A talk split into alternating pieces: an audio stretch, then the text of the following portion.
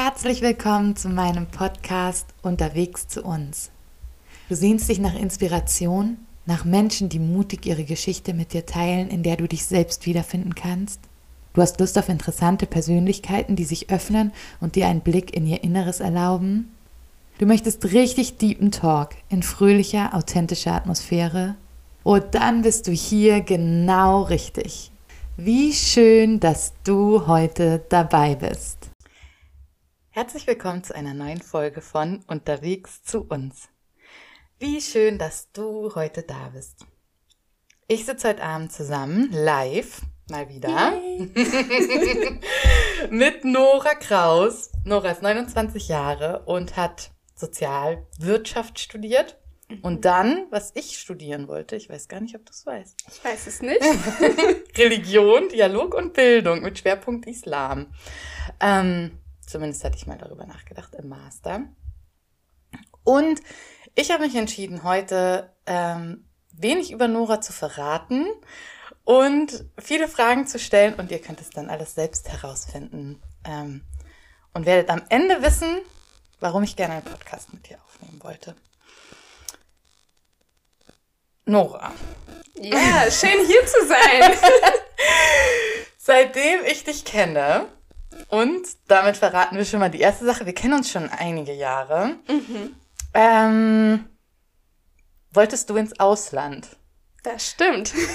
und hast auch studienmäßig und so alles dafür gegeben. Wie viele Sprachen sprichst du? Äh, Ansatzweise, nicht perfekt. Also äh, fließend sprechen nur Deutsch und Englisch, aber ich habe es zwischendrin mit äh, Französisch, Spanisch ähm, und jetzt Arabisch versucht.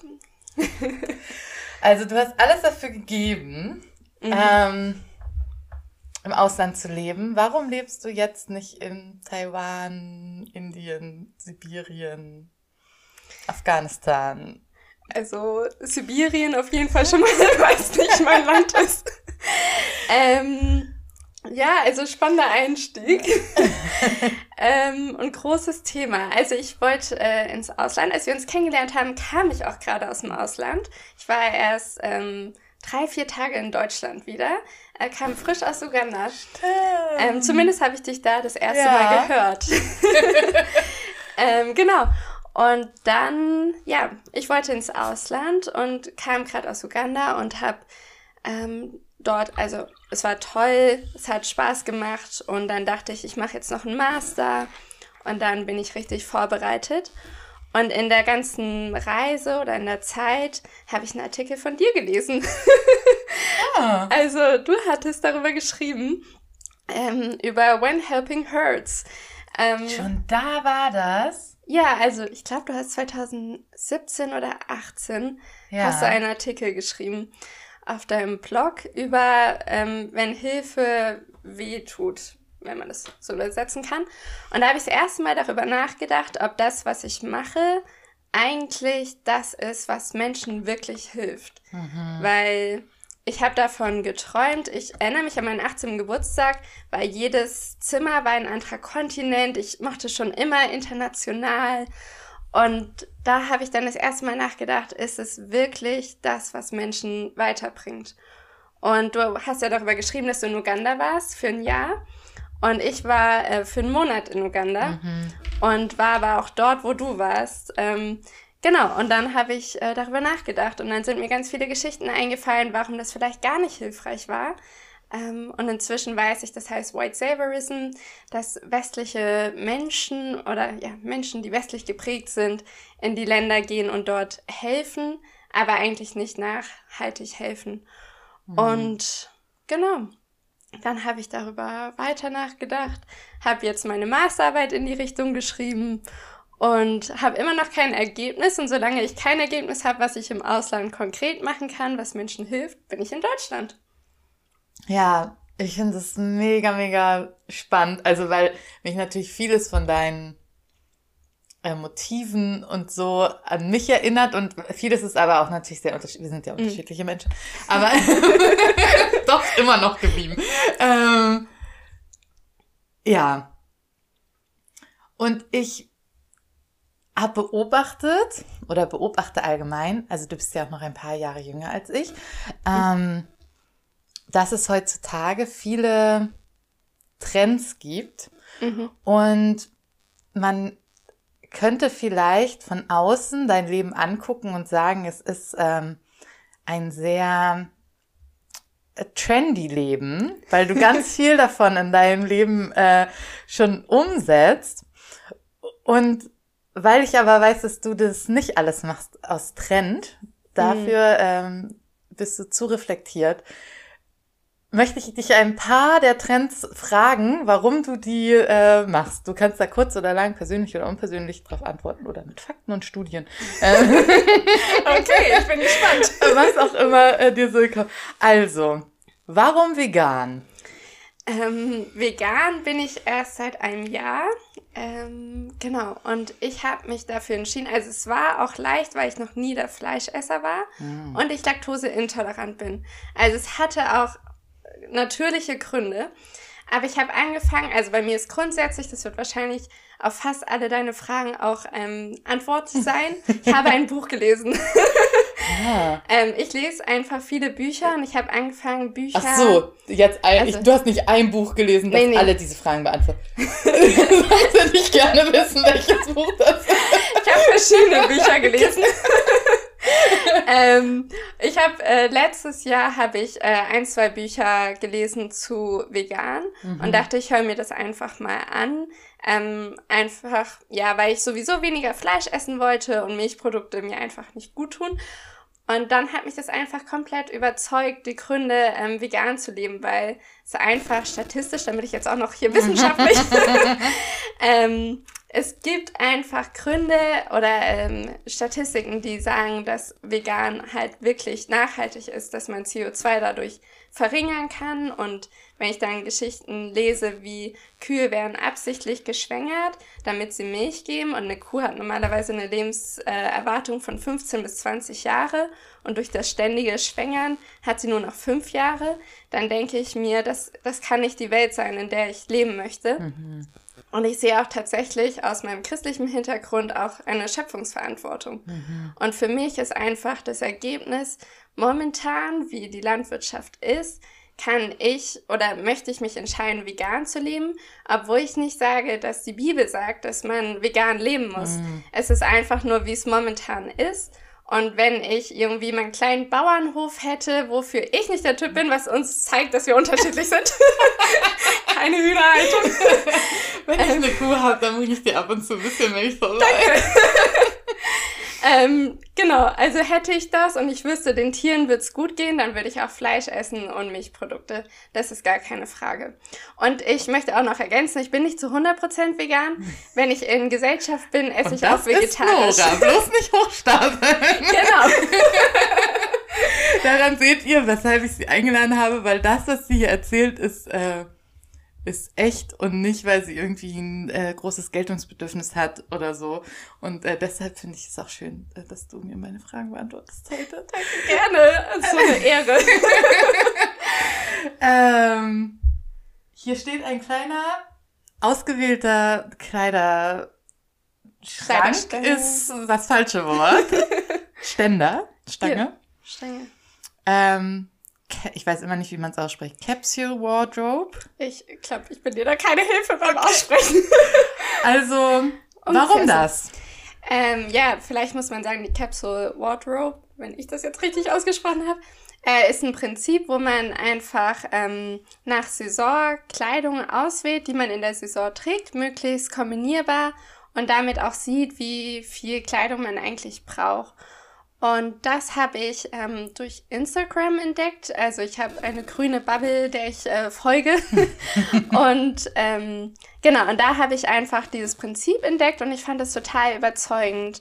Und ich merke auch wirklich, wie wenig Kleidung ich habe äh, oder brauche. Also haben habe ich viel zu viel, aber was ich tatsächlich brauche. Und genau, versuche jetzt das irgendwie nachhaltiger zu machen. Und auch ein bisschen, weil ich in Jordanien war. Ähm, auch letztes Jahr und ähm, dort hatte ich zu wenig Kleidung mitgenommen und da habe ich dann schon gemerkt, so viel Kleidung brauche ich auch gar nicht. Ich hätte einen Tick mehr dort vielleicht gebraucht, aber an sich war das auch schon eine richtig gute Lektion. Genau. Cool. Und die Überzeugung, also ich finde das total Jetzt hole ich doch noch mal ein bisschen aus. Ich habe vor einer Weile, ähm, vorgestern oder so, IWW, wie heißen sie denn eigentlich? Kenn ich WW, nicht. WW, kein, so einen so einen Test gemacht, wie viele Planeten es Hm. bräuchte, wenn alle Menschen so leben würden wie ich, so sehr nachhaltig wie ich. Mhm. Ähm, und da habe ich gemerkt, beim Anklicken der Fragen, die natürlich auch ausgewählt sind, dass eben schon diese kleinen Dinge einen großen Unterschied machen. Mhm. Ähm, also ich habe mich dann verglichen mit Leuten oder in meiner Familie haben das alle gemacht und nicht alle achten unbedingt darauf, jetzt lokal regionale, saisonale Sachen zu kaufen oder ähm, weniger zu konsumieren, das was ja diese Capsule Ja. Wardrobe äh, ist, ne? Mhm. Und das macht dann in dieser Statistik einen krass großen Unterschied am Ende. Das glaube ich. Ist das so dein, ähm, so das, was du dir vor Augen hältst, so diese ganzen vielen kleinen Schritte, die am Ende den ja. Unterschied machen? Es sind die vielen kleinen Schritte. Es ist aber auch, ähm, ich glaube, dass Konsumenten auch eine Macht haben. Also Politik trägt genauso die Verantwortung, aber auch KonsumentInnen können Verantwortung tragen. Und dadurch, dass ich dann nur noch bestimmte Dinge nachfrage, verändere ich auch mit ähm, die Wirtschaft oder Mhm. den Markt. Und ich sehe mich da auch privilegiert, ähm, alleinstehend. Ähm, ich verdiene, ich kann mir das auch leisten und, ähm, und möchte deswegen das auch einsetzen, das, was ich gerade zur Verfügung habe, dass ich das auch dafür dann irgendwie einsetze. Voll cool. Ich meine, du könntest dir auch leisten, viel, viel mehr zu haben und zu kaufen. Und Also ich könnte es mir ähm, finanziell leisten, aber ich merke auch einfach, wie glücklich es mich macht, ähm, wenn ich bestimmte Kleidungsstücke anziehe und weiß, ähm, da ist irgendwie, da habe ich eine Frau unterstützt und da ist niemand für mich ausgebeutet worden. Also dieses Glücksgefühl, was ich mir dadurch irgendwie auch kaufe, das ist irgendwie unbezahlbar dann am Ende dann doch. Ja, ja, darin äh, haben wir schon hier vorher gemerkt, sind wir uns sehr ähnlich, dass wir ähm, viel von der Welt gesehen haben und gleichzeitig auch diese äh, Verantwortung so mit uns herumtragen. Also irgendwann, wenn man weiß, was für ein- eine Jeans, die nicht fair produziert wurde, Ja. vielleicht für Opfer gebracht wurden, dann kann man sie auch nicht mehr so anziehen, wie man sie vorher angezogen hat, oder? Es ist echt ein Unterschied, aber ich bewundere dich da auch richtig, weil so mit drei Kindern das Viertel kommt, ist es, ähm, also ich habe einfach Respekt, dass du es trotzdem in deinem Alltag ähm, umsetzt und einfach da schaust, was du machst, weil ich höre das oft so, ich habe keine Zeit und das ist irgendwie unpraktisch und es ist einfach Arbeit. Also ich finde, alles, was in die Richtung geht, da muss man sich informieren, man muss sich damit auseinandersetzen. Man hat immer ein dauerhaft schlechtes Gewissen, damit muss man erstmal umgehen. ähm, und da habe ich einfach Respekt, dass du das schon, äh, und davon, also ich habe ja auch ganz viel von dir gelernt in dem Bereich, deswegen. Das Lernen, das beruht auf Gegenseitigkeit. Ja, es ist, ich finde, es ist total die Balance. Also auf der einen Seite denke ich jetzt, okay, wie gut, dass ich vor, weiß ich nicht, vier Jahren, ich weiß es nicht mehr, irgendwann angefangen habe. ja. Und irgendwie einen Bereich, ich glaube Kleidung zuerst, ne, so mir angeguckt habe. Und dann ist es aber auch gleichzeitig, mh, ähm, merke ich gerade so auf Instagram, dass das ist auch ein Fass ohne Boden. Ja. Also man muss auch lernen zu selektieren und auch, ähm, also die Jeans, die ich heute anhabe, ist, ähm, ich weiß nicht mal, woher sie ist. Aber ich glaube, sie ist von keinem fairen Label und auch nicht irgendwie. Und ich habe sie im Stress gekauft. Ich brauchte eine Schwangerschaftsjeans und ich hatte keine Zeit und kein Geld, mir irgendwas Faires, Reflektiertes zu kaufen. So. Und letztens hat mich eine Frau auf Instagram, die ist mich so angegangen, ähm, also nicht öffentlich, aber Ja. ne, hat dann irgendwie, hatte mich gefragt im Urlaub nach der Marke einer Strickjacke. Und dann habe ich ihr ähm, nur geschrieben, dass es mir leid tut, dass ich gerade nicht weiß. Mhm. weil ich gerade am Strand saß mit meiner Familie und dachte, naja, ich sage ihr wenigstens, ich weiß es nicht, jetzt habe ich die Nachricht gelesen, kann ich kurz antworten. Dann schrieb sie und hat die kein Etikett mit so rollenden Augen. Dann habe ich die App zugemacht mhm. und dachte, okay, ich genieße lieber den Tag mit meiner Familie am Strand. Ja. Jetzt, vier Wochen später, habe ich eine Nachricht bekommen. Übrigens, deine Strickjacke ist von H&M, aber das macht natürlich, äh, kann ich verstehen, dass du mir das nicht verraten wolltest. Das ist ja auch nicht gut für dein Image. Das, oh, da, da, da merke ich, wie da sowas bei mir getriggert wird. Ja, was denn? Das ist dieses, ähm, dass ein Perfektionismus erwartet wird in dieser Nachhaltigkeitsblase. Und deswegen sage ich auch, ich bin nicht zu 100% vegan. Die Hose, die ich heute anhabe, habe ich kürzlich gekauft und sie ist nicht fair. Ähm, das T-Shirt, was ich anhabe, habe ich aber auch. es ist von Aid. Liebe Grüße an Nathalie Schaller. Es gibt auch eine Podcast-Aufnahme mit dir. Nora trägt euer T-Shirt. Und ich liebe die Marke. und ich fühle mich äh, sehr wohl, dass ich dieses T-Shirt anhabe. Mhm. Und bei der Hose habe ich ein leicht schlechtes Gewissen. Ähm, aber der, dieser Anspruch, es muss perfekt sein, das ist ähm, ja auch etwas, was ich in unserer Gesellschaft beobachte, dass Dinge immer sofort perfekt sein müssen. Und ich beschäftige mich jetzt seit vier, fünf Jahren damit und ich bin nicht ansatzweise in den Bereichen perfekt und ich kenne da noch welche, die äh, so viel perfekter sind und selbst die haben noch Luft nach oben. Und wenn wir schon da sind, wo wir sein wollen, dann ist das Leben langweilig, weil es ist eine Entwicklung und es ist eine Veränderung. Und ähm, gerade auf Instagram äh, nehme ich das auch wahr, dass es einfach, man traut sich fast gar nicht mehr zu sagen, wenn man da irgendwas nicht so perfekt macht, obwohl jeder weiß, dass bei fast allen halt irgendwo mhm. irgendwas ist. Jeder hat seine Themen. Ähm, und ich würde mich einfach freuen, wenn wir anfangen, äh, die Fortschritte oder die Sachen mhm. einfach uns zu ermutigen ja. und äh, zu sagen, das ist ähm, toll, dass du ähm, äh, Jeans ja auch kaufst von fern und äh, das ist auch okay, wenn dann halt mal so eine Strickjacke. Ich finde, wenn die Richtung stimmt, dann würde ich immer ermutigend äh, da vorangehen und also Ah, da, da, da kriege ich.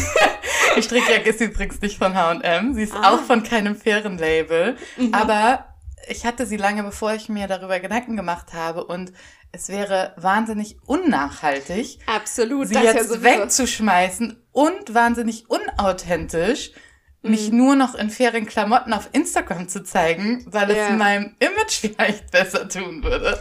Und vor allem, ähm, also ich nehme dich so wahr, dass du auf Instagram ja ermutigen willst. Und wenn du dort eine Person aufbaust, wo der Abstand so groß ist, dass man das auch unrealistisch ist, dann würde ich mich auch fragen, also wenn man das nicht ist, also wenn man das spielt, äh, dann finde ich es auch, also warum dann Instagram? Also ja, es, es ist ja immer ein, ein Spiel und natürlich ist es auch, ne, wenn man sich in die Öffentlichkeit stellt, dann muss man auch damit lernen, mit Kritik umzugehen. Aber ja. ich fand, das war irgendwie, ja, einfach so ein, es hat wieder mal so verdeutlicht, wie, da, du hast es ja schon gesagt, dass wir alle noch nicht da sind, wo wir sind und ja. wo wir sein könnten und dass es nach außen manchmal auch anders aussieht, als es ähm, ist.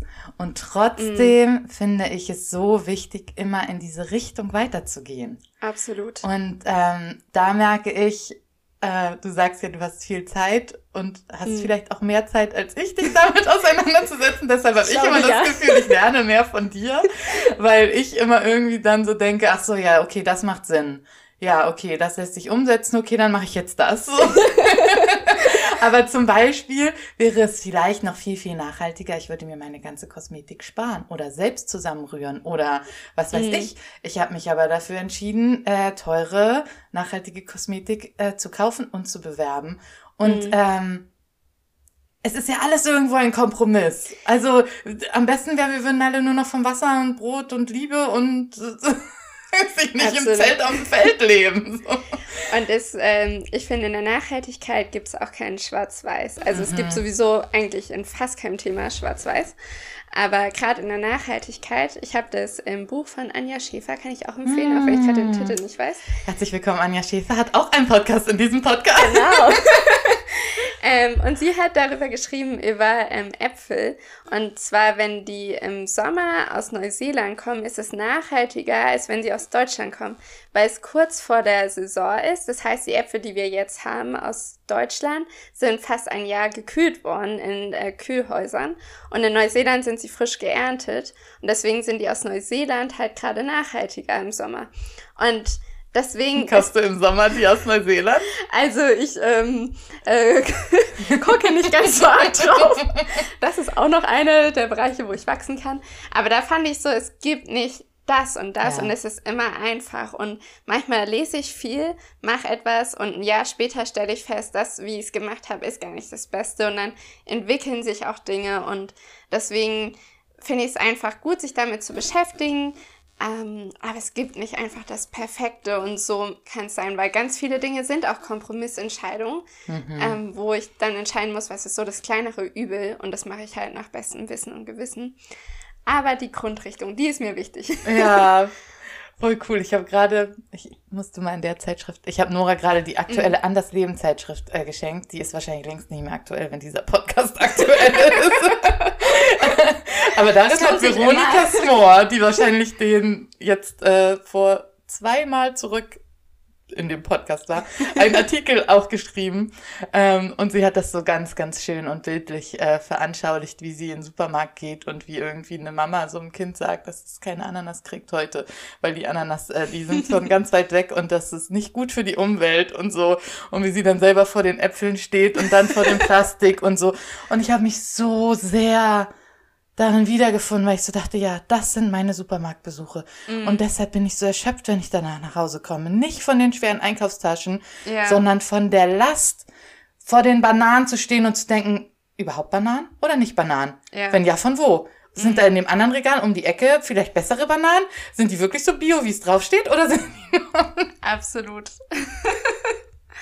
und deshalb hilft es mir aber, zum Beispiel Instagram-Accounts wie deinem ähm, zu folgen und einfach immer wieder Impulse zu kriegen von Menschen, ja. also dir, die sich mit den Sachen auseinandergesetzt zu haben, wissen, dass ich nie alles richtig machen werde, ähm, aber mir einfach Input zu holen aus der richtigen Richtung, aus der Richtung, in die ich ja. will irgendwie. ähm, und dann auch in solchen Momenten halt irgendwie loszulassen und zu sagen, jetzt kaufe ich ein das, was auf meiner Liste steht. Ja. Ähm, und ja, werde viele Fehler machen und Gott wird sie mir alle vergeben. Das finde ich das Schöne, dass wir wissen, so äh, die Ewigkeitsperspektive. So, es ist. Ähm, es ist doch eh alles egal, Nora. Eines Tages. Nein, in die Richtung gehen wir jetzt nicht. Nein, das nicht, aber ähm, ja, ich, ich finde es trotzdem entspannt. Mhm. Ich finde es gut, äh, sich damit zu beschäftigen, in Momenten, wo man Zeit hat, wo man den Kopf hat. Aber wenn ich im Supermarkt bin, mache ich inzwischen einfach, ich kaufe einfach dort ein und habe so meine Produkte und das mache ich und ich weiß, dass ich manchmal dann eine Avocado kaufe, weil ich Avocado liebe und dann ist es okay. In dem Moment versuche ich mich dann gar nicht mehr zu stressen. Ich äh, versuche dann eher wieder ein Buch zu lesen, wo ich ein schlechtes Gewissen habe oder so. Nein, oder wo ich einfach oh, Entscheidungen treffe, ja. aber in den Situationen nicht dann immer ständig alles hinterfragen, weil es ist echt eine Last, die man dann mhm. rumträgt. Und das meinte ich auch, man hat dieses ständige schlechte Gewissen. Deswegen verstehe ich, dass dieses Thema manchmal ein bisschen unattraktiv ist. Mhm. Aber ähm, ich glaube, das ist halt Verantwortung. Ja, ja. Und auch in dieser Zeitschrift. ich sollte vielleicht, guck mal, das gucke ich jetzt schnell nach, damit die Leute, die das jetzt hören, die Vielleicht kannst du noch sagen, welche Ausgabe ja, genau. das ist. nee, ich sag das Buch, das, aus dem ich jetzt den Menschen ah, ja. und das Buch, äh, was ich, über das ich rede. Da schreibt nämlich Gerd Müller, eine Welt ohne. Hunger mhm. ist möglich. Ähm, und er hat als Bundesminister für wirtschaftliche Zusammenarbeit und Entwicklung und hat ein Buch geschrieben, Umdenken über Lebensfragen der Menschheit. Mhm. So, ähm, da, alle, die das lesen wollen. ich glaube, ich werde es lesen. und er schreibt halt über dieses Verantwortungs, ähm, über die Verantwortung, die einfach starke Schwachen gegenüber haben. Ja. Und dass wir eben zwei Prozent der Weltbevölkerung ähm, sind, die die Möglichkeit haben, diese Verantwortung ja. wahrzunehmen und tatsächlich etwas zu verändern. Und da ist es mir irgendwie so das erste Mal bewusst geworden, da habe ich so an meine Freunde in Äthiopien gedacht und dachte, ja, die können auch ethisch leben und die können auch nachhaltiger leben und mhm. so. Wobei sie schon zum größten Teil viel, viel nachhaltiger leben als wir, weil sie kein Auto, so. keine Waschmaschine, kein gar nichts haben. Ja. Ähm, und sie haben auch einfach nicht die Möglichkeit. Sie ja. haben nicht die Möglichkeit, weltweit Einfluss zu nehmen. Es, es, es mhm. egal wie sehr sie sich anstrengen, sie, sie können einfach nicht so. Ja. Und ähm, irgendwie hat es mich befreit, mir bewusst zu werden. Ich habe es so ein bisschen für mich so formuliert, wie wir sind so die Führungsetage der Menschheit. Das ja. kann man auch als wahnsinnig arrogant ähm, auffassen und viele von uns wissen nicht, dass sie da im Chefsessel sitzen. Ja. Und dennoch haben wir diesen Einfluss. Mhm. Ähm, und ja, für mich hat das so ein bisschen erklärt, warum ich das manchmal alles so anstrengend finde. Ja.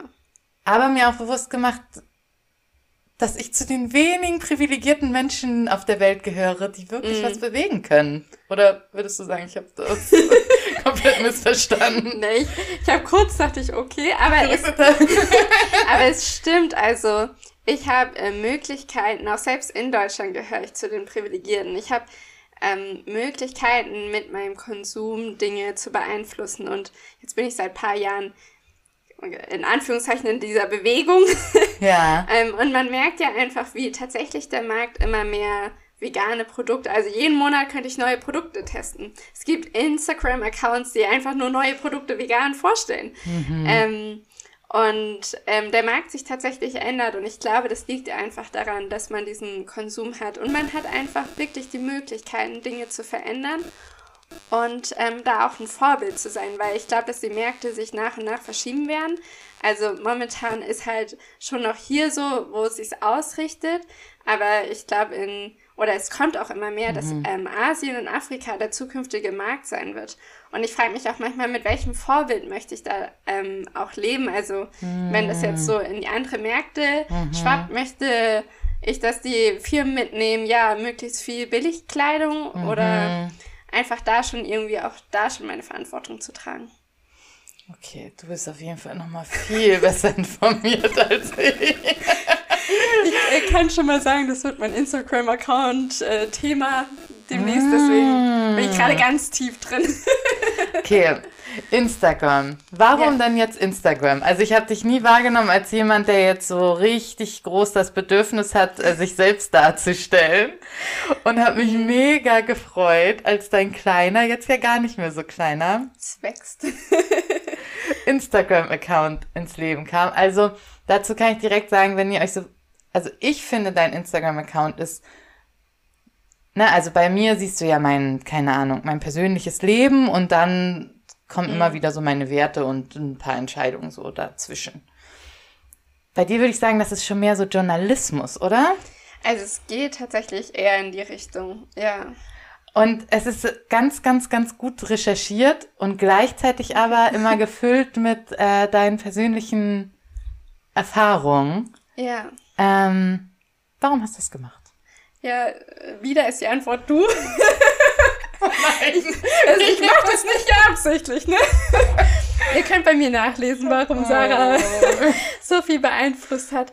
Ähm, tatsächlich habe ich, ähm, also ich, wenn ich zurückschaue in meinen Instagram-Account, bevor ich das irgendwie öffentlicher gemacht habe, dann habe ich schon immer Dinge einfach mitgeteilt, die mir wichtig waren und schon immer so Sachen gesagt, weil ähm, das immer in mir so brodelt und das muss ab und zu raus. Mhm. Und dann war ich ähm, 2019, 2020 in Jordanien und habe dort ähm, das erste Mal so richtig bewusst erlebt, was soziale Ungerechtigkeit ist oder was Ungerechtigkeit an sich ist. Ich war einmal in einer Situation, wo ich einfach ähm, das erste Mal gemerkt habe, was wirklich Diskriminierung bedeutet. Mhm.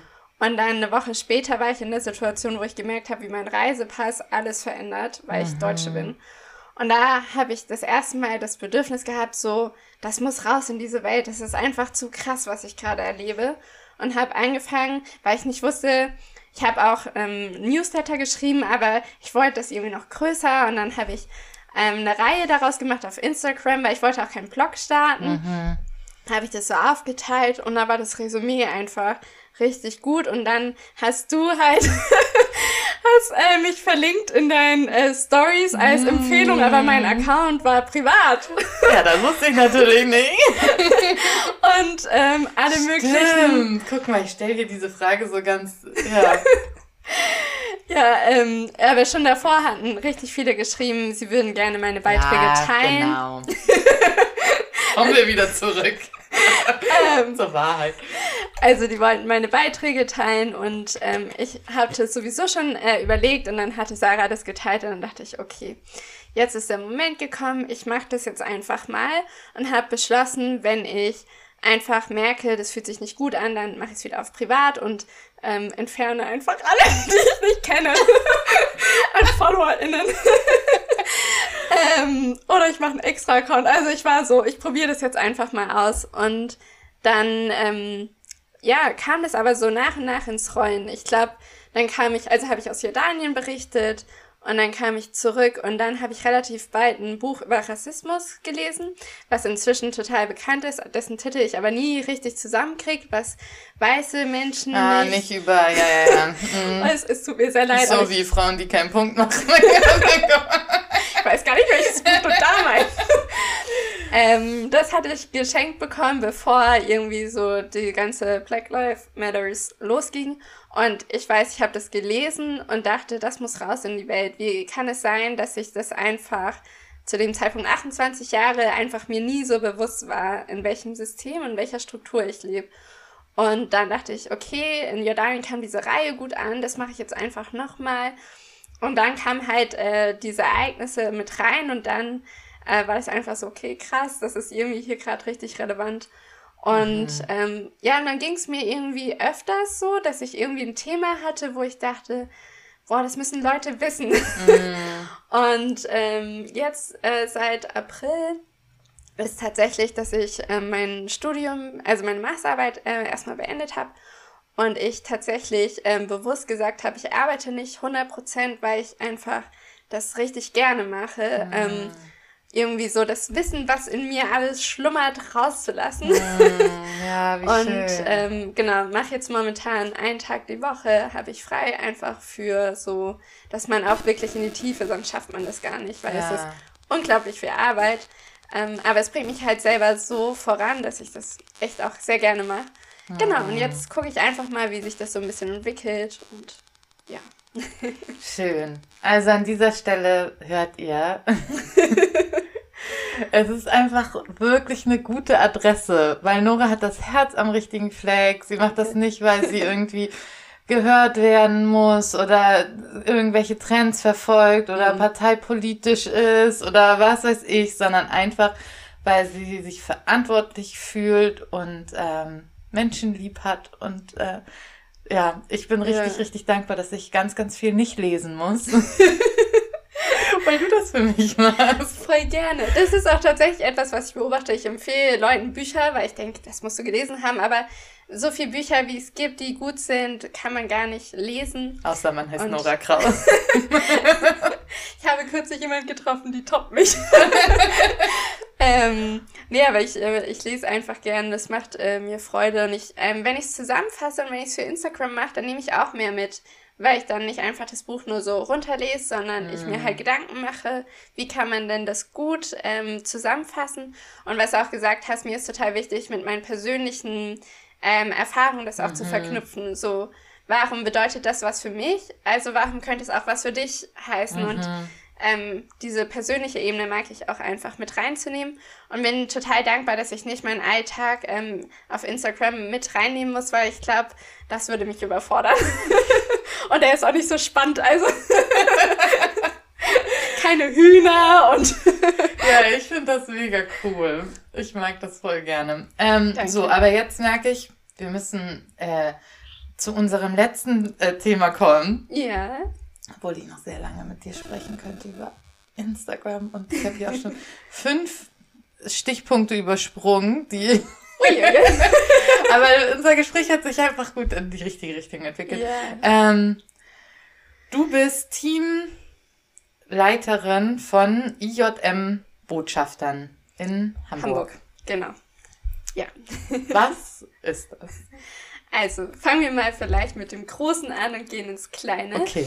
Also, IJM ist eine Organisation, ja, ähm, die International Justice Mission ausgeschrieben heißt und in Deutschland sagen wir aber in deutscher Abkürzung IJM. Und ähm, das ist eine Organisation, die sich gegen Menschenhandel und Zwangsprostitution weltweit einsetzt. Vielleicht komme ich gleich noch dazu, was sie genau, wie die das machen. Ähm, genau, und die organisiert sich äh, weltweit und hat verschiedene Büros. Da gibt es Büros in Ländern, wo sie direkt arbeiten. Dann gibt es diese Partnerbüros wie in Deutschland, mhm. ähm, wo die Arbeit an sich unterstützt wird. Und in Deutschland, jetzt kommen wir ins Kleine, ja. ähm, ist in Berlin äh, das, äh, der Hauptsitz und dann gibt es in ganz vielen Städten so Botschafter, ähm, Regionalgruppen, sagen wir. Und in Hamburg gibt es seit letztem Jahr gibt's auch eine Gruppe. Im Norden ist nämlich IJM noch nicht so gut vertreten. Und die habe ich mit gegründet und genau bin da ähm, ja, Gruppenleiterin. Genau. Ich überlege jetzt, ob ich was sage, was vielleicht manche falsch verstehen können, aber ich sag's trotzdem, sonst schneide ich es raus hinterher. ähm,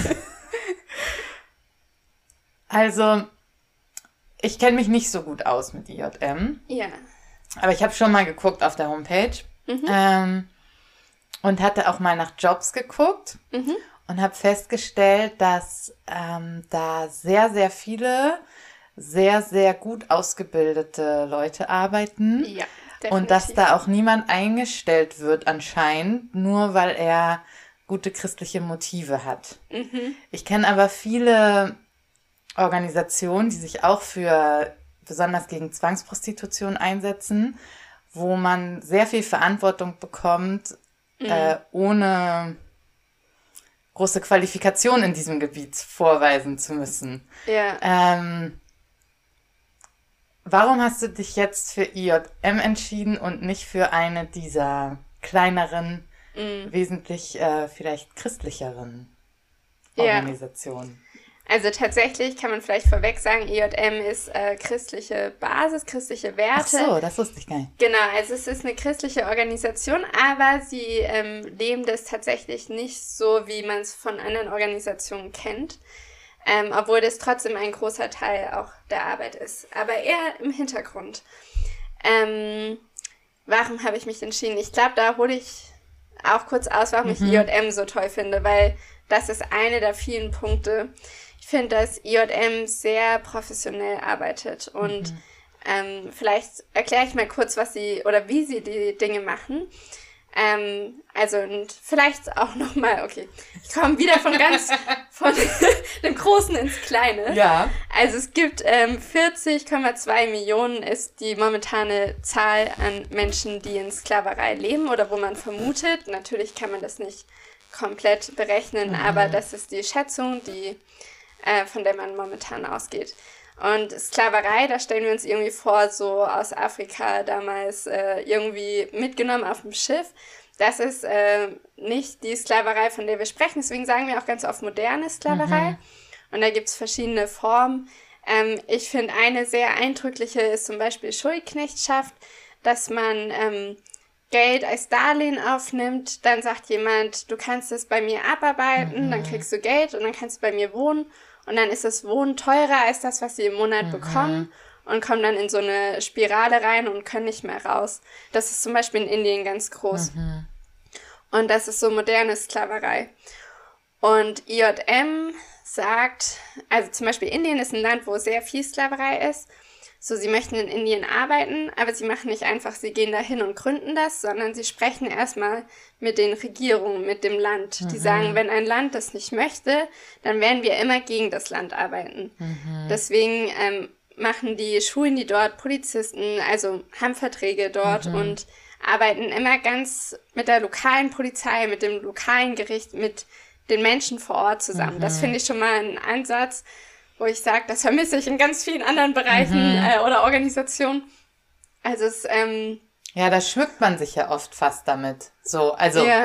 es, ich will jetzt auch niemand durch den Kakao ziehen, aber es gibt schon Strömungen, da ist es so, ja, so wir gegen die böse Regierung und gegen wir die Guten gegen die Bösen und dann genau. befreien wir die Schwachen. Äh, und ja. das ist irgendwie so der ja die Geschichte, die dann auch irgendwie zieht bei vielen, ne?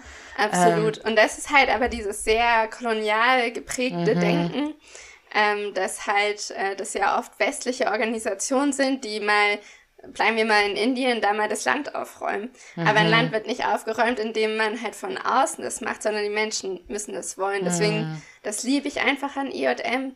Die, ich glaube, 97 oder 98 Prozent der Mitarbeiter sind lokale Mitarbeiter. Also es ist mhm. wirklich kaum jemand in einem Land, wo er nicht geboren ist.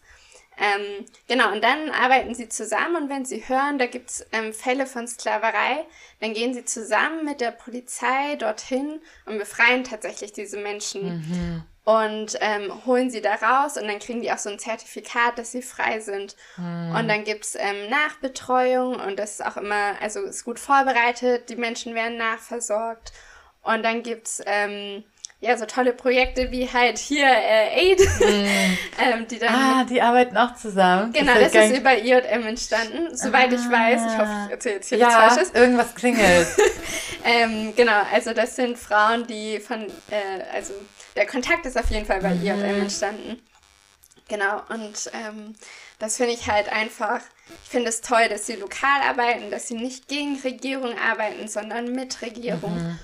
Und ähm, ja, ich, ich finde das auch, also das Christliche ist ein großer Wert ähm, in der Organisation, aber gleichzeitig sagt man, man missioniert jetzt nicht, wenn Menschen gerade aus Sklaverei befreit worden sind, weil eine Entscheidung für den Glauben muss man in Freiheit treffen. Mhm. Und Menschen, die gerade ja, aus der gut. Situation befreit worden sind, sind noch nicht frei. Also die ja. können diese Entscheidung noch nicht treffen. Und ähm, als ich das gehört habe, war ich so ein bisschen, oh, ich liebe es.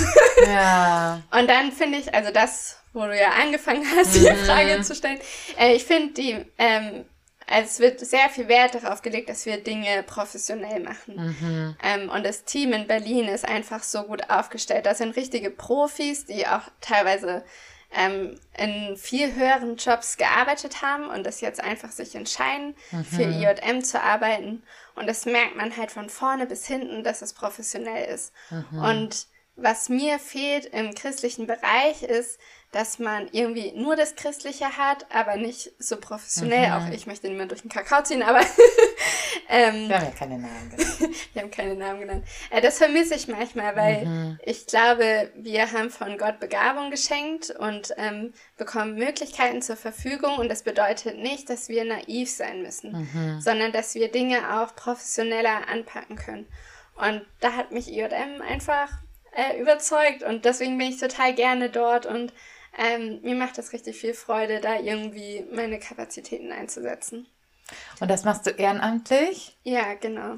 Und wenn man jetzt Botschafter oder Botschafterin werden möchte, ja. Was macht man dann und wo meldet man sich dann? also wir haben eine ähm, Website, äh, ich glaube es ist irm-deutschland.de und dann macht ihr ein Slash Starterschulung. Ähm, wir machen nämlich, das ist auch ein Teil, den ich sehr liebe an der Arbeit. Ähm, es gibt richtig Schulung, also das ist nur ein Tag. Momentan gibt es auch online immer wieder Schulung, ähm, wo man so die Basics bekommt. Was ist eigentlich gerade moderne Sklaverei? Welche Begriffe verwenden wir, welche nicht? Ähm, wie kann man äh, die ehrenamtliche Arbeit gestalten und wie arbeitet IJM? Und dann kann man sich ausbilden lassen, sozusagen als Botschafterin oder mhm. Botschafter. Und dann ähm, kann man, genau, ist man zertifiziert mhm. ähm, und ist dann ähm, Botschafterin. Und genau, dann gibt's halt die Gruppen und da kann man sich noch anschließen. Und wir versuchen in den Gruppen dann halt gemeinsam Aktionen zu machen, weil äh, gemeinsam ist man weniger allein und äh, veranstalten dann verschiedene Sachen. Im Oktober ist immer ganz groß äh, Straßenkampagnen, ähm, wo wir ganz deutschlandweit auf das Thema aufmerksam machen und jede Gruppe ist aber sehr äh, kreativ. Es ist unglaublich, mhm. was da mhm. alles so entsteht. Genau. Ja. So cool. wird man Botschafterin. Man kann auch davor ähm, trotzdem Werbung äh, für uns machen oder Spenden sammeln. Das schließt sich nicht aus. Man muss nicht äh, das äh, Zertifikat haben, aber wenn man irgendwie da mehr ehrenamtlich sich engagieren will, macht das, glaube ich, einfach sehr viel Sinn. Mhm. Genau. Nora, ich bin richtig froh, kann ich das so sagen, dass du nicht im Ausland bist. ähm, und dass du die, dir die Welt so anguckst und ähm, da, wo du jetzt bist, so einen großen Unterschied machst, ja in die ganze Welt hinein. Äh, ich weiß, du kannst sie mhm. nicht alleine verändern und ich auch nicht, aber zusammen, glaube ich, können wir ähm, viel verändern und wenn wir dann auch noch als Menschen auf Instagram oder nicht auf Instagram in unserem mhm. persönlichen mhm. Umfeld als Botschafter und Botschafterin ähm, anderen davon erzählen, dann glaube ich, habe ich Hoffnung für die Welt. Sehr schön gesagt. Ich kann mich nur anschließen. Ich glaube inzwischen auch, dass meine Veränderungskraft momentan in Deutschland viel, viel höher ist, als wenn ich ins Ausland gehe. Deswegen bin ich gerne in Deutschland und mache gerne diese Sachen. Schön. Ich habe jetzt das Gefühl, ich hätte noch viele IJM-Fragen. Aber wir hätten früher anfangen müssen mit dem Thema. Ähm, ich glaube, wir haben genug Menschen neugierig gemacht. Und wenn ihr äh, Neugierde habt in dieser Richtung, dann geht ihr einfach auf Noras äh, Instagram-Account. Mhm. Nora Explores, richtig? Punkt. Genau. Nee, Nora, jetzt muss ich selber überlegen. Nora unterstrich äh, Explores unterstrich. Sehr gut. Ich verlinke es auch ja, unter diesem Podcast. Und ähm, die IJM-Seite auch. Ja. Und was müssen wir noch verlinken? Vielleicht 100.000 Bücher, Bücher Zeitschriften. ähm, oder ihr folgt einfach Nora und dann kriegt ihr das eh über die Zeit mit. Ich entdecke immer mehr auch auf Instagram äh, JM-Botschafter und Botschafterinnen und finde das äh, mhm. richtig, richtig cool. Ja. Soll ich jetzt sagen, als Führungsetage der Welt sollten wir ja. diese Botschaft. Ich finde, das ist auch, wir müssen uns der Verantwortung annehmen, die wir auch haben. Ja, ja. Und äh, ich glaube, das ist etwas so, wo, was einfach, also Sklaverei ist eine der ekligsten und gemeinsten Sachen, mhm. weil sie so, ähm, so unterschwellig stattfindet und weil man sie so gut wegwischen kann mit, ach, jetzt sei nicht so ein Spielverderber oder sieh nicht immer alles so ernst oder man muss doch nicht über alles so sehr nachdenken. Ja. Ähm, und man kann davor so, so gut die Augen verschließen. Und deshalb finde ich es mega, mega cool, dass du es nicht tust und anderen sogar noch die Augen dafür öffnest. Danke. Ja, gerne. Ähm, ja, ist echt ein Thema, was glaube ich, und wo ich auch glaube, da können wir richtig viel verändern mit unserem Konsum. Das ist so eine der Themen, wo ich denke, da können wir am meisten mit verändern, weil unser Konsum halt das auslöst. Mhm. Deswegen finde ich, sieht man in dem Thema auch einfach so gut unsere Verantwortung, die wir einfach tragen. Mhm. Danke, dass du hier warst, Nora. Danke für die Einladung. Jetzt essen wir den Carrot Cake, den wir äh, vor dem Gespräch nicht gegessen haben und den ich jetzt schon 48 Minuten angucke. Uh. Ähm, den ja. wir. Tschüss, ihr Tschüss. Lieben. Tschüss, Nora. Tschüss, Sarah.